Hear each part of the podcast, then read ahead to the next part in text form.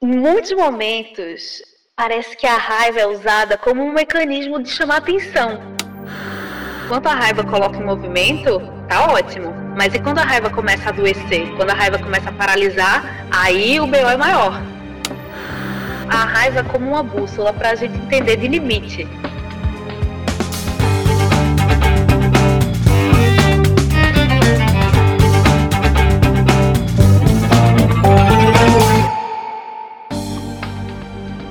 E aí, gente, vocês se deixam levar pela agressividade?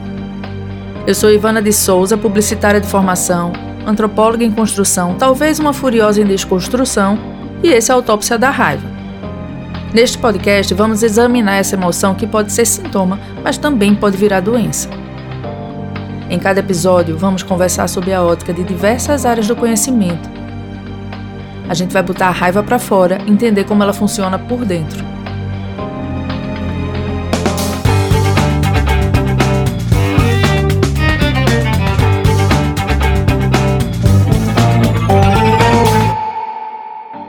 Quem vai bater um papo comigo hoje é Daniela Reis. Ela é uma jornalista pernambucana, residente em São Paulo, sócia fundadora da Contente, uma produtora de conteúdo que busca construir um ambiente digital mais amigável.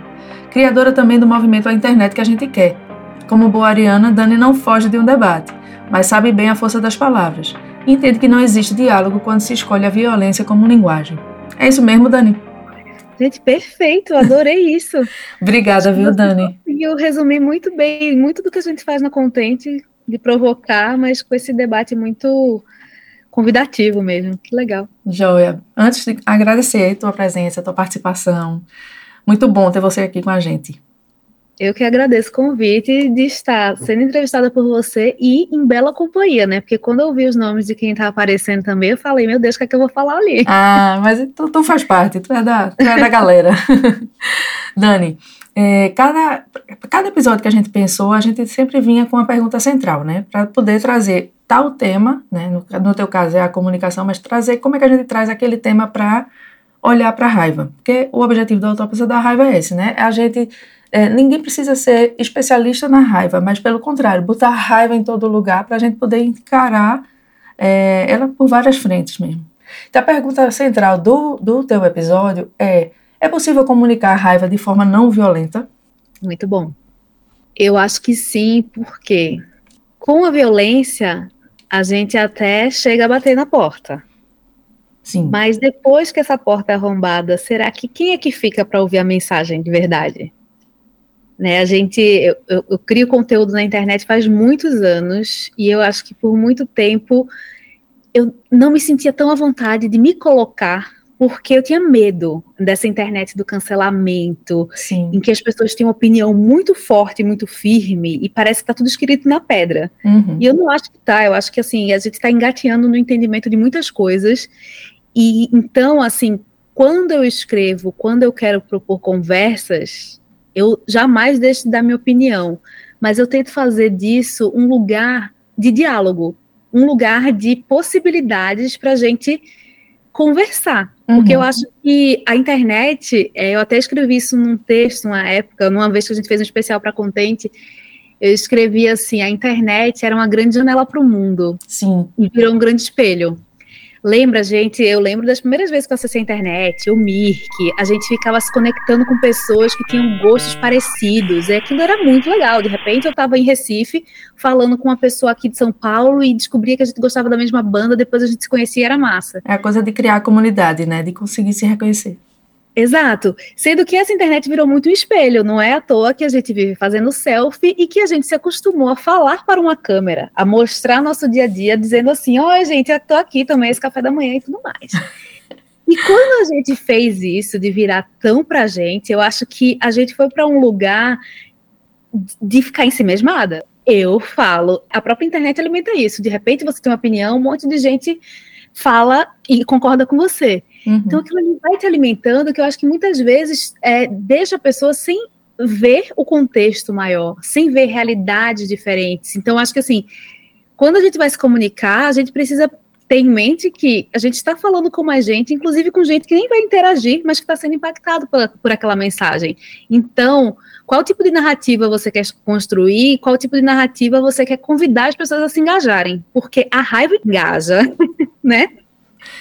Era a pergunta que vinha na sequência é, lógico que a gente sabe, ah, comunicar, é, explodir, é, agressão, violência verbal, nada disso é legal, nada disso constrói é, diálogo, né? Não é saudável. Pode até abrir a porta, como você falou, mas não comunica. No final das contas, não fica a mensagem.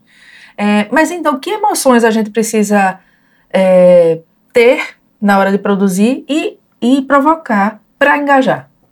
Eu acho que a primeira coisa que a gente precisa pensar é qual intenção né, eu tenho com essa comunicação. Porque a gente pode fazer as pessoas, diante de uma mesma situação, se sentirem esperançosas ou se sentirem desesperançosas, apáticas. A gente tem um volume tão grande de informação, inclusive de tragédias, de, de relatos de violência e tudo mais, que chega um momento que a gente está fadigado, né? A uhum. gente parece que não consegue se conectar. A gente fala assim: se eu for me conectar com cada tragédia, com cada violência, com cada rompante de raiva, eu não consigo dar conta do meu dia a dia. Uhum. Eu acho que é um, um, mecanismo de defesa, a gente se protegendo para conseguir lidar com a, própria, a nossa própria realidade. Mas a gente pode escolher falar de um mesmo episódio, convidando as pessoas a olharem para aquilo de uma maneira mais macro. Então, eu estava vendo, a gente está agora em agosto, né? Agosto de 2023. É, um menino de 13 anos foi assassinado e isso gerou uma grande comoção. Uhum. Uma fotógrafa fez uma foto de crianças chorando no enterro dele. Eu compartilhei essa foto. Depois eu já vi outras pessoas falando assim: eu sou uma mulher negra, mãe de um menino preto. Eu não quero ver crianças chorando por terem seu colega assassinado. Aí eu falei, caramba, até às vezes quando você compartilha numa boa intenção, você uhum. não tá vendo a pluralidade, assim. Então, é óbvio que esse tipo de, de mensagem, esse tipo de foto, vai no estômago, você vai na é. emoção, é. você vai lá e compartilha. Mas assim, depois que a gente compartilha isso, daqui a um mês a gente vai estar tá olhando para isso. Então, assim, eu acho que a gente precisa pensar no que é que a gente quer comunicar com mais perenidade, para além dos 15 segundos, para além desse momento. Então, eu acho que o convite maior é como é que a gente cobra, como é que a gente pensa em política pública para que isso não aconteça com frequência? Como é que a gente, a gente se engaja em debates que vão nos pegar menos pelo estômago, mas são capazes de fazer transformações? Então, eu acho que o tempo inteiro a gente tem que fazer aquele zoom out, assim, a gente tem que tentar sair do momento e falar eu posso compartilhar isso e isso vai fazer com que outras pessoas se comovam, mas para além disso, eu estou fazendo alguma coisa efetivamente que possa mudar Entendi. essa realidade, essa percepção. Então eu acho que um exercício muito bom na hora de pensar em conteúdo é que emoção eu quero provocar. E aí você pode, é, nesse, não nesse contexto, mas vamos pensar em criação de conteúdo. Assim, uhum. você pode fazer as pessoas se sentirem esperançosas ou desesperançosas. Você pode falar de um assunto e você pode pensar em humor. Tem hora que você pode ser informativo, tem hora que você pode ter um toque de humor, tem hora que você pode contar a sua história pessoal, tem hora que você pode recorrer a exemplos. Assim. Então, não sei exatamente se vai existir, ah, a gente vai tocar nessa, nessa, nessa emoção e vai dar, vai dar bom. Eu acho que tudo vai depender do contexto e do que você quer comunicar, mas pensando que por trás daquele post, daquela imagem, daquele vídeo, você tem um poder grande em mãos de criar a realidade a partir de um, de um recorte que possa ser, que um recorte pode ser menos violento mesmo. Entendi. Mas, Agora, Pei, é, você falou até do exemplo da foto. É aquela foto, na verdade, ela me dá uma. Eu não sei nem explicar qual é o sentimento, porque não, eu não tenho raiva, não é raiva. E aí eu quero, eu vou falar dela justamente porque ontem eu ouvi uma mãe de filho preto, uma, né, uma mulher de, de filho preto, mãe de filho preto, que disse que todo dia ela tem raiva e ela ficou com mais raiva ainda, mas essa é a raiva que faz ela acordar e querer trabalhar e, enfim, e fazer a luta dela ou seja, ela ela estava trazendo a raiva. Eu não sei, por exemplo, se ela postou essa raiva dela. Mas também uhum. é muito uhum. legítimo que imediatamente quando você sinta, você você externe a sua, não necessariamente para provocar do outro, mas você tem um impulso de, de, de externar a sua, né? É, concordo que fica lá, né? Fica no fica no, no calor dos, sei lá, dos, da primeira semana e depois esquece, porque as estatísticas estão aí para dizer, né? E não, não, não muda. O fato da gente cada vez mais comunicar esse tipo de coisa e de revolta, da gente se revoltar, não muda, pelo contrário, né? A gente tem visto os números mais assustadores ainda. mas tem uma legitimidade quando vem uma raiva espontânea na hora de, de postar, não tem? Tem super. E eu acho que assim, a gente não vai escapar de reagir no impulso, com o estômago, na dor. Uhum. Né? Não tem como. Até eu, eu acho o que eu acho é que a gente ainda não consegue dar conta de tanta coisa que acontece ao mesmo tempo. E às vezes você fica meio apático, né? Você é fala verdade. assim, eu não dou conta. Então, é quase como se a gente tivesse que medir um pouco, assim, o quanto eu dou conta de externar essa raiva é, e fazer alguma coisa com ela, e o quanto isso começa a ser um lugar também que me dói e me paralisa. Uhum. Porque enquanto a gente está em movimento, enquanto a raiva coloca em movimento, tá ótimo. Mas e quando a raiva começa a adoecer, quando a raiva começa a paralisar, aí o BO é maior. É, é. Né? Mas assim, acho que é impossível, inclusive pela quantidade de informação, de conteúdo, de situações a que a gente é exposto todo dia. A gente vai passar por muitas emoções num único num dia. Num único né? dia. Isso é exaustivo, né, Dani? É muito, meu Deus. É. é porque a gente aqui, a proposta da gente é olhar para a raiva, mas se a gente amplificar essa, essa aumentar esse espectro, né, das emoções dentro de uma rede, é, é realmente é uma loucura. É uma loucura diária. É uma loucura. A gente fala muito na Contente, assim, que um bom exercício para a gente fazer é a gente olhar para as redes, a cada, cada conteúdo que a gente vai vendo. Você pode fazer isso como um exercício um dia. Pega um dia, pega um caderno ou bloco notas de celular. Fala assim, ó, eu acordei, abri o Instagram. O que é que eu senti quando eu abri? Uhum. Eu senti raiva, porque uma criança foi assassinada. Eu senti inveja, porque alguém está falando que fez XYZ. é, eu senti uma vontade louca de comprar coisas que eu nem preciso vai anotando e vê como é que você se sente. Eu acho que ao fim do dia você já vai ter uma lista e fala assim: caramba, a gente não estava acostumado a viver desse jeito, passando por tantas coisas e ao mesmo tempo tendo que lidar com as nossas próprias questões. Então, assim, a internet pode servir de uma bússola para você olhar suas emoções e ver se as redes estão fazendo você sentir muito mais coisa que você dá conta, de dar conta, uhum. você tá de boa, se você tá com um uso saudável, que você consegue passar por isso, mas sem se deslocar de você a ponto de, de você não entender mais o que faz sentido ou não, sabe? É isso que eu ia te perguntar, porque é, na, na, num frenesi de, de sentir tantas coisas, é, tudo e tanto, né? Tudo e tanto. Na verdade é isso, né? É você passar por várias emoções ao, ao longo do dia e várias vezes também. É, é intensidade e frequência, né? É, será que isso termina que para eu não ficar exaurida no final do dia, eu vou me distanciando, fazendo o zoom out que você falou, eu vou me distanciando e daqui a pouco eu já não sinto mais quase nada? Sem dúvida. E, e a gente faz isso, inclusive, quando a gente está sentindo um monte de coisa nesses estímulos. Assim, eu tô há pouco mais de uma semana tentando não usar o celular quando eu tô na cama. Sabe aquele momentinho que você tá assim, ah, antes de dormir, aí você começa a ver. Sei demais. Uma, assim, nunca são cinco minutos, né? Geralmente são uns 20. E aí você já não sabe nem o que você tá vendo, mas você já tá assim, meio mexida, tipo, uhum. ansiosa. Você não, várias vezes eu ficava com essa sensação, não sei nem o que eu tô olhando, mas eu tô ficando ansiosa. E eu tô uma semana e meia sem fazer isso. E é impressionante como eu consigo estar um pouco mais centrada sabe? Uhum. Tipo, dormir mais, dormir melhor.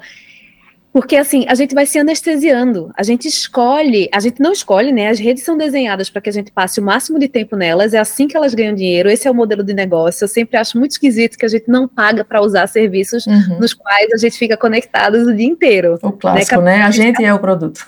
A gente é o produto, a gente está no capitalismo e a gente não paga, a gente paga com essa tensão, a gente paga com essa fragmentação da gente, com a gente se colocar inteiramente nessas redes. Então, assim, eu acho que a gente vai se anestesiando. Uhum. Então a gente começa a não olhar direito para as nossas emoções, a gente começa a não olhar dire direito para as nossas relações, porque quantas vezes você já esteve num almoço conversando com alguém, de repente seu celular toca, você vai ver, daqui a pouco você está ali sugado e você já nem sabe o que a pessoa está falando, mas nem é mais tão mal educado, porque outra pessoa também faz quando é. ela recebe uma notificação. Então, às vezes você está numa possibilidade de uma conversa profunda, às vezes você está num momento assim que ia acontecer alguma coisa e aquilo ali é cortado.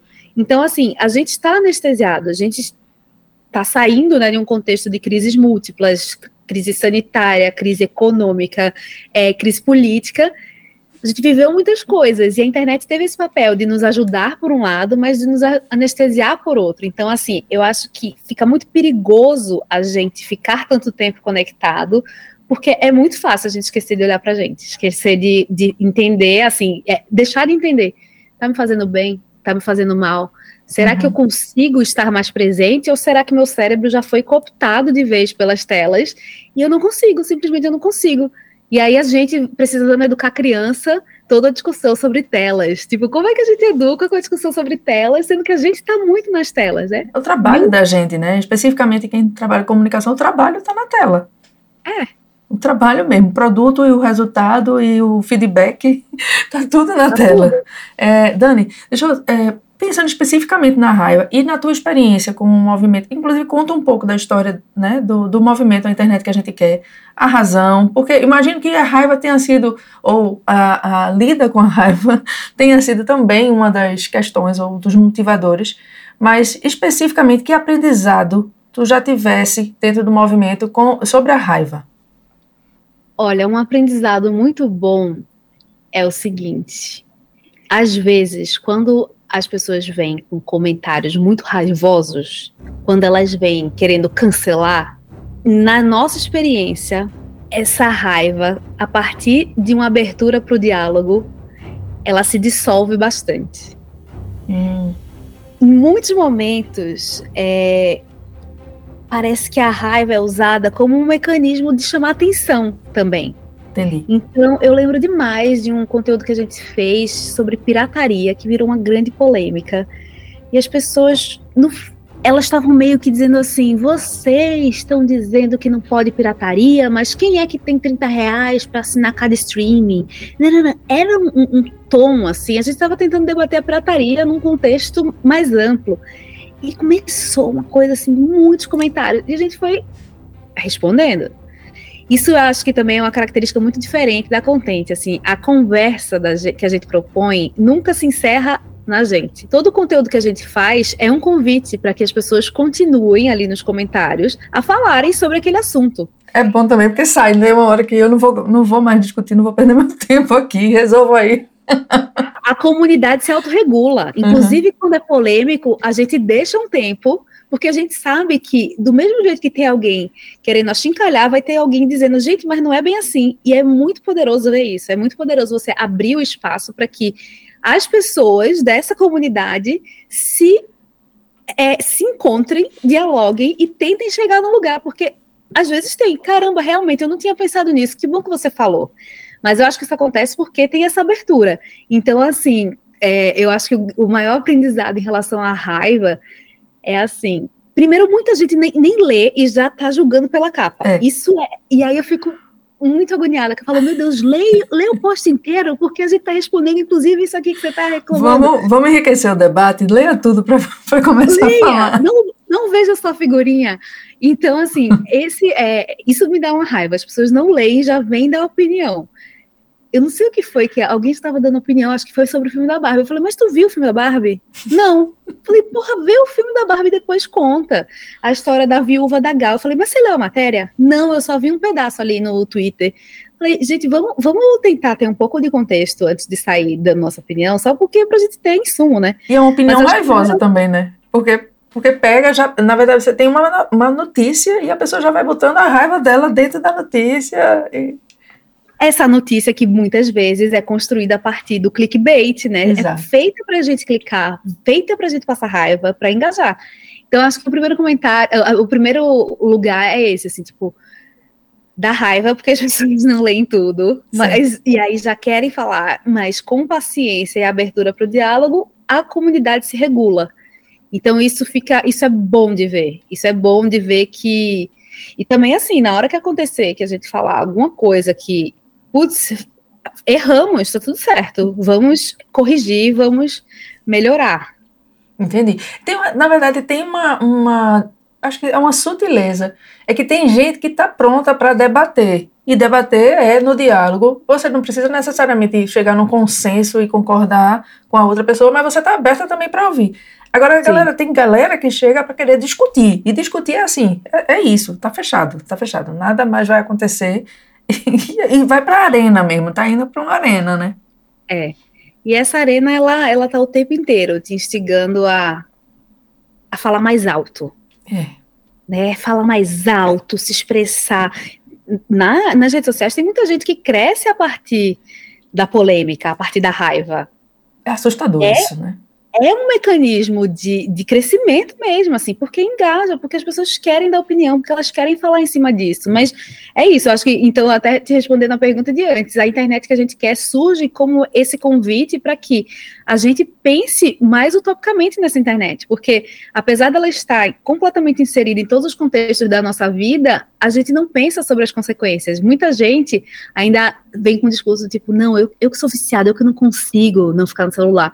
Não, meu bem, você não consegue porque toda a tecnologia é desenhada para não tirar você dele. Então, assim, como é que a gente discute a conversa macro e para de culpar o indivíduo e olha para os sistemas inteiros, sabe? Uhum. Dani, tu falasse lá no começo, tu falasse da, da da gente usar a rede social que virou espelho, né? Que a gente faz a selfie, que a gente, é, enfim, que a gente começa a se alimentar da gente e do e o algoritmo faz a gente se encastelar na gente, né? E vai narcisando a gente, querendo ou não, a gente vai narcisando, porque na verdade só vai ver coisas que Ivana gosta, só vai ver pessoas que Ivana vai ter, né, afinidade, e aí você vai ficando cada vez mais narcisa. Quando Ivana encontra Dani do outro lado que pensa diferente, é guerra é guerra. Né? Isso eu acho que é, eu, eu fiquei muito impactada nas últimas eleições com o fato de que a gente abriu mão de tentar dialogar com quem pensa diferente. Uhum. O clássico, sair do grupo de zap da família. Uhum. Eu já saí do grupo de zap da família, eu quase já saí.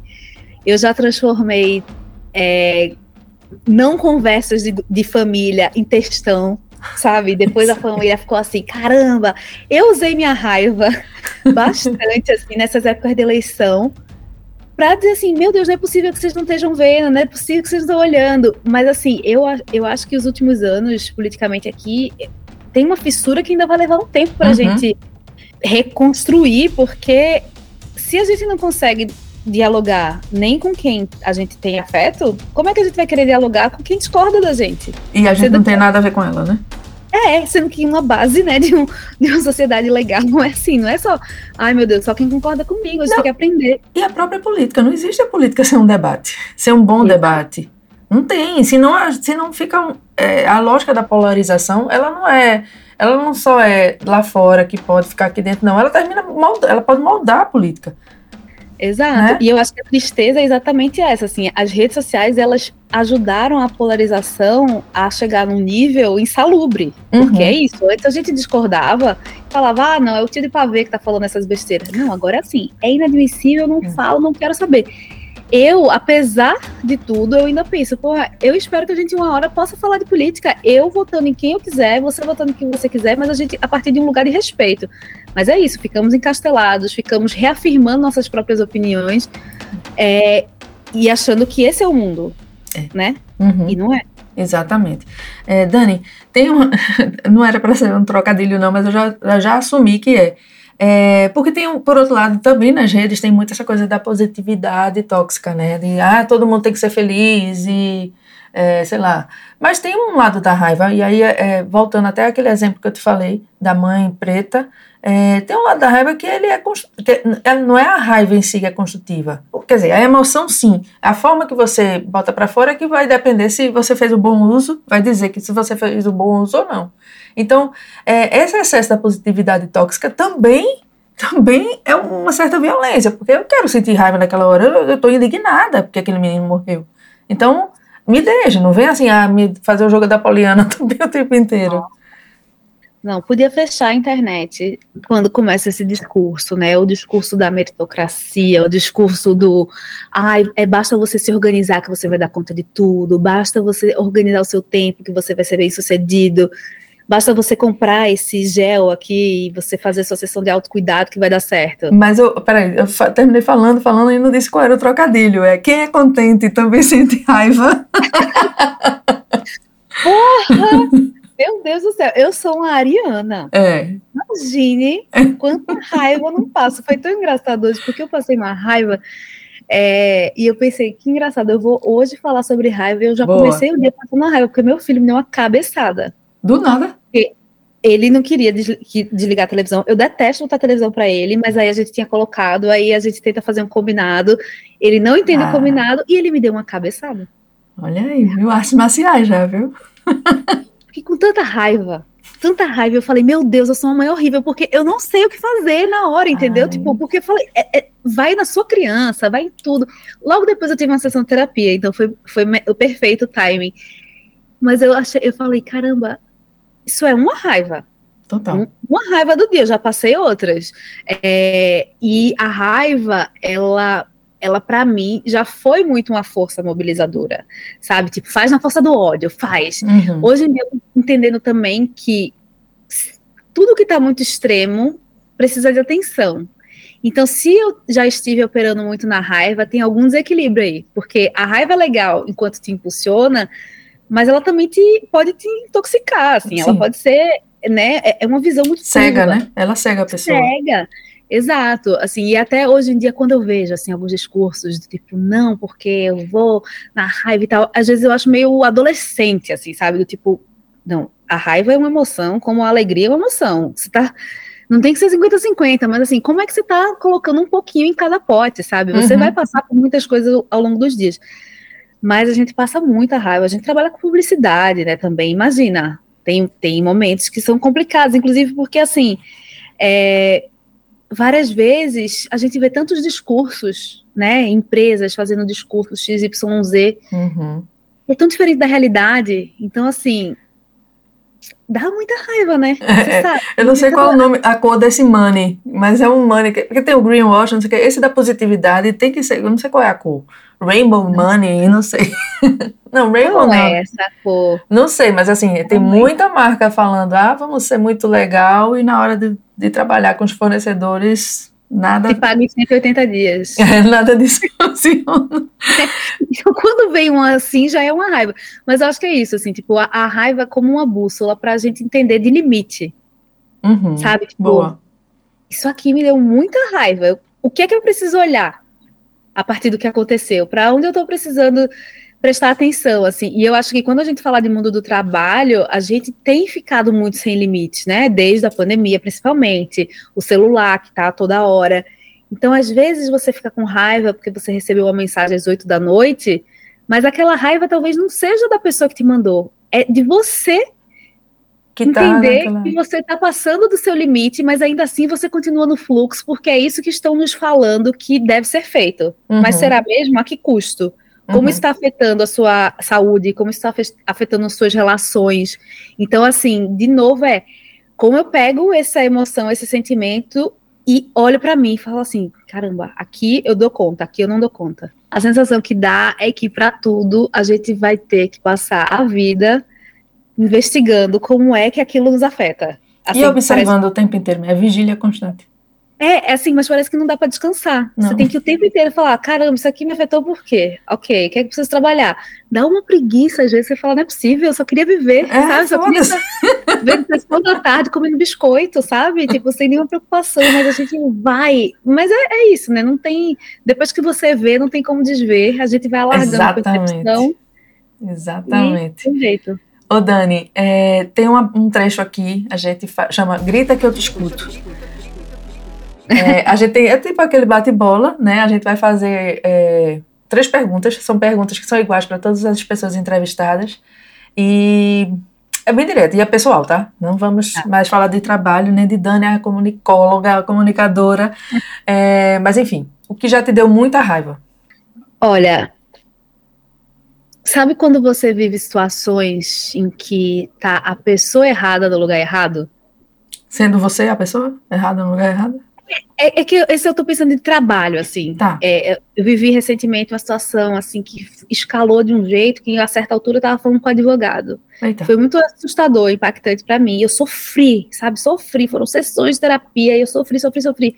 Passado um tempo, eu olho e falei assim, meu Deus do céu, eu tava colocando eu estava misturando, sabe, as coisas, assim, eu não estava conseguindo ter clareza. Hoje eu olho, parece muito distante, e nem é tão distante.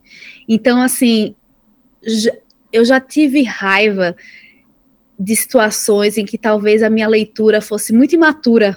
Ah, sabe? Saquei. Então eu deixava aquilo me afetar num tamanho muito maior do que deveria. Tu conseguiu então, sair mais rápido dessa vez. É Exato, eu ficava remoendo, eu ficava isso, aquilo, papapá. Então hoje eu olho e só falo assim, meu Deus do céu, livramento. Entendi. Isso, Entendi. isso é uma coisa boa, assim, tipo, não, não me deixar afetar pelo que não merece, sabe? Entendi. Esse lugar tão forte. E isso tu tá falando, a, a raiva especificamente é de uma situação de trabalho. É. Entendi. Uma pessoa de trabalho que foi escalando de um jeito assim bizarro. E me, me fez sofrer muito. Aí depois eu lembrei de outras situações, assim. É... Ah, eu lembrei de uma raiva. Foi uma vez em que a gente estava num momento difícil de trabalho e a gente compartilhou meio sem filtro com uma pessoa que a gente achava que era confiável. E a pessoa não era confiável. E ela conseguiu fazer com que o movimento de vulnerabilidade a gente saísse pior do que a gente já estava. Sabe quando Eita. você entra assim, dizendo assim, putz, tá foda, preciso de ajuda e tal. Ela fez de um jeito que a gente se sentiu saindo muito mal, e isso me fez pensar muito, assim. Eu até escrevi um texto depois, assim, cuidado com quem você compartilha a sua versão sem filtro, porque tem muita gente que tá pronta para puxar o teu tapete, mesmo que até a certa altura ela tenha parecido muito parceira. Então, nesse dia eu senti muita raiva. Se a gente pudesse reduzir a frase é a raiva de gente escrota, né? Raiva de gente escrota, exatamente. E raiva de gente que, que se vende de um jeito assim, sabe, muito bom e que todo mundo compra, e depois você vai ver que não é, não é bem aquilo, assim, uhum, sabe? Uhum. Então, isso, isso me dá raiva. Isso me dá raiva. Isso me é, dá também. Esse lugar do. E eu acho que tem tudo a ver com a nossa conversa de internet e tudo mais, porque é muito fácil, entre aspas, hoje, você construir sua persona. A persona, adoro que a persona, as pessoas acham que, que elas são persona também. Né? E aí, na hora do vamos ver, não, assim. Então, é, eu tenho muita raiva desse lugar, desse lugar que não é real, desse lugar em que você que você não banca você mesmo, mas você está convencendo as outras pessoas de Sei. uma coisa que você não é, sabe? Isso eu fico uhum. assim, não. É hipocrisia, né? É uma hipocrisia. Hipocrisia. E eu tenho raiva de cair ainda. Sabe quando eu caio eu falo, porra, mulher, melhor. É raiva da hipocrisia e raiva da idiotice. Exato, besta. Eu tô falando, não é possível que tu já aprendeu. Ô, Dani, o que é que você aprendeu com a raiva? Eu acho que o último episódio que você falou do trabalho é um aprendizado, mas vamos, é, vamos tentar sintetizar aqui. O que é que você já aprendeu com a raiva? Eu aprendi com a raiva que ela me dá muita clareza a raiva traz uma clareza que parece assim, eu não consigo mais desver o que eu vi. Isso é, é muito bom em vários momentos. É, e ela me ensina também a recalcular a rota, assim, tipo, isso é aconteceu é isso? Isso não vai me derrubar. Eu só vou ficar mais forte. Tem hora que você cansa, né? De ai, é. aprendizados, aprendizados, mas é isso, não me derruba, só me faz mais forte. Às vezes poderia ser mais no amor, poderia, mas enquanto ela vier é. aqui, a gente vai aprender com ela também. É, não tem como ser só amor, né? Tem.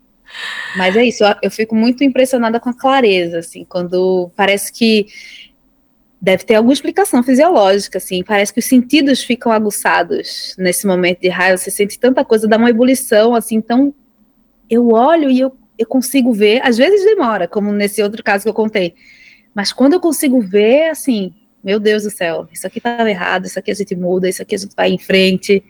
Eu, é físico mesmo.